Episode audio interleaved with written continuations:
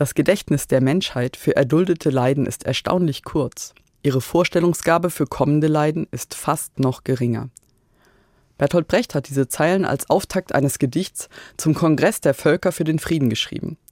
Dieser fand 1952 in Wien statt. Künstler, Intellektuelle, Pazifistinnen hatten dazu aufgerufen. In seinem Gedicht führt Brecht vor Augen, trotz der gerade erlebten Gräuel des Zweiten Weltkriegs treten die Menschen nicht für den Frieden ein.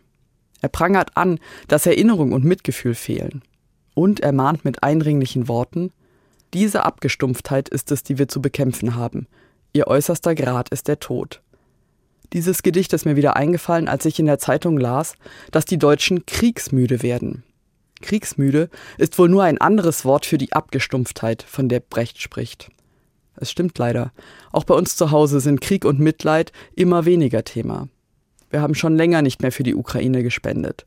Das eine Fahrrad, das wir hergeben wollten, steht noch auf dem Balkon, weil keiner sich darum gekümmert hat, es zu verschenken.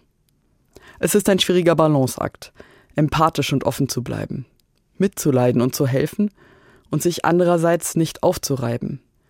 So ganz klar ist mir noch nicht, wie das gut gelingt. Aber ich bin ganz sicher, mitzuleiden und die Erinnerung an das Leiden wach zu halten, ist der richtige Weg. Liebe deinen Nächsten wie dich selbst, ist ein zentrales Gebot der Bibel. Und wenn ich liebe, dann bin ich auf jeden Fall emotional nah bei dem oder der anderen. Mitzuleiden ist dann ebenso selbstverständlich wie zuzuhören und zu erinnern.